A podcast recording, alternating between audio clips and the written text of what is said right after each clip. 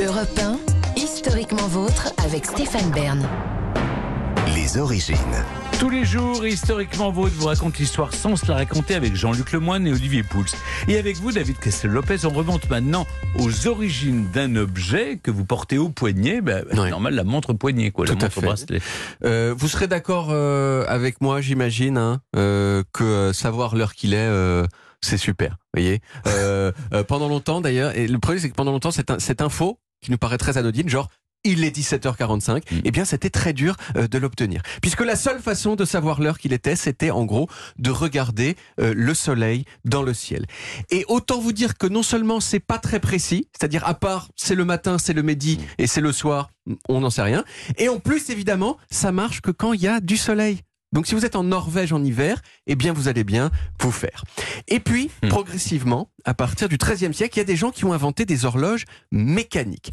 La clé de l'horloge mécanique, c'est de stocker de l'énergie, par exemple sous la forme de poids en plomb qu'on suspend à des fils ou dans des ressorts qu'on tend, et de libérer cette énergie de la façon la plus régulière possible pour faire bouger des rouages qui eux-mêmes font bouger des aiguilles. Les premières horloges qui fonctionnaient comme ça, elles datent donc de la fin du XIIIe siècle, mais d'après ce qu'on sait, elles pouvaient se dérégler de deux heures en une journée. Vous voyez, donc autant avoir un caillou à la place, euh, c'est à peu près aussi utile. Et à partir de là, l'histoire de l'horlogerie, ça a été l'histoire de la miniaturisation des horloges. À la fin du XVe siècle, il a commencé à avoir des montres Portatives, c'est peut-être un kilo comme elle, tenait comme ça dans la main, vous voyez, enfin c'était des grosses euh, montres encore. Et euh, donc vous pouviez quand même, même si c'était un peu grosse, vous balader et là, paf, vous saviez immédiatement quelle heure il était, par exemple euh, 18h30 euh, ou encore 20h45. Mais ces montres-là, c'était encore des montres, je dis, de gousset en fait. Et alors ma question, c'est pas depuis quand ça existe les montres de gousset, c'est depuis quand ça existe les montres bracelets. Eh bien ça c'est un tout peu dur à savoir parce que il y a plein de marques de montres historiques qui disent que ce sont elles qui ont inventé la montre bracelet. Breguet, ils disent que la première montre bracelet, c'était une Breguet faite pour la reine de Naples en 1810. Patek Philippe, ils disent que la première montre bracelet, c'était une Patek Philippe en 1868. Et Cartier, ils disent que la première montre bracelet, c'était une Cartier en 1904. Il y a une seule chose qui est sûre, c'est qu'au tout début de leur existence, les montres bracelets, c'était ce qu'on appelait à l'époque un truc de gonzesse. Les vrais bonhommes, eux, ils avaient des montres de gousset. Et puis, il y a un truc central qui a changé la donne, c'est la guerre. Les premières montres bracelets masculines, elles sont apparues au tout début du XXe siècle pendant la guerre des Boers que vous connaissez tous. On dit quelquefois la guerre des bourgs.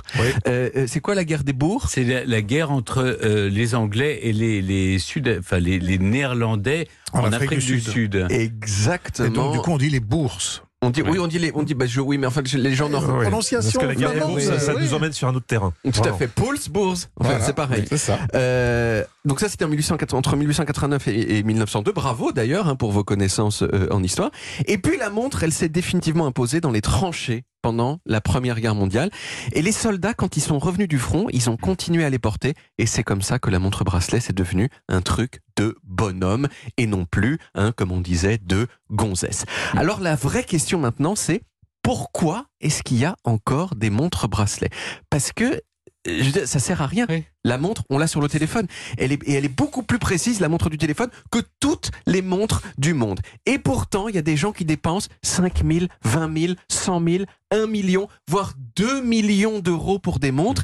Mais pourquoi alors qu'au mieux ça sert à rien et au pire ils peuvent s'acheter une montre qui donne l'heure pareil Parce que c'est un mais qui coûte bijou. 5 euros. Eh bien voilà parce que les montres pour les hommes disons traditionnels du monde occidental euh, euh, ceux qui sont les gens qui les achètent le plus c'est en gros le seul bijou socialement acceptable. Mm. On peut dire euh, qu'il y a aussi les boutons de manchette peut-être et Mais les pinces à cravate les pinces à cravate. Oh, le- ça, c'est un peu Voilà, ringue. c'est- ringue, ça concerne presque personne. Les boutons de manchette à rigueur, mais il faut euh, euh, porter des chemises avec des poignées mousquetaires, Oui, ce voilà. qui arrive moins souvent. Beaucoup moins souvent qu'avant. Ma théorie, c'est que si les montres sont acceptables comme bijoux, hein, même pour James Bond, James Bond, il peut porter des montres, il peut pas porter des boucles d'oreilles, c'est qu'on peut faire genre elles servent à quelque chose. Ce sont pas des objets purement ornementaux, euh, ce qui serait traditionnellement trop féminin. Ce sont des outils qui se trouvent également être jolis et chers.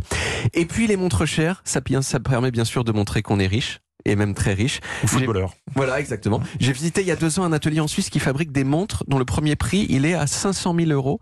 500 000 euros, c'est deux Ferrari. Et, et vos Ferrari, vous les portez au poignet. Et donc, vous pouvez montrer à tout le monde. Merci Et voilà. beaucoup, David. Oui. On retrouve les origines en podcast sur toutes les applis audio et en vidéo sur YouTube Dailymotion et sur le site europe1.fr. Dans un instant, mes aïeux, quelle époque Avec Olivier Pouls, on remonte au XVIIe siècle pour découvrir ce qu'étaient les chasse-marées. Europe 1, Historiquement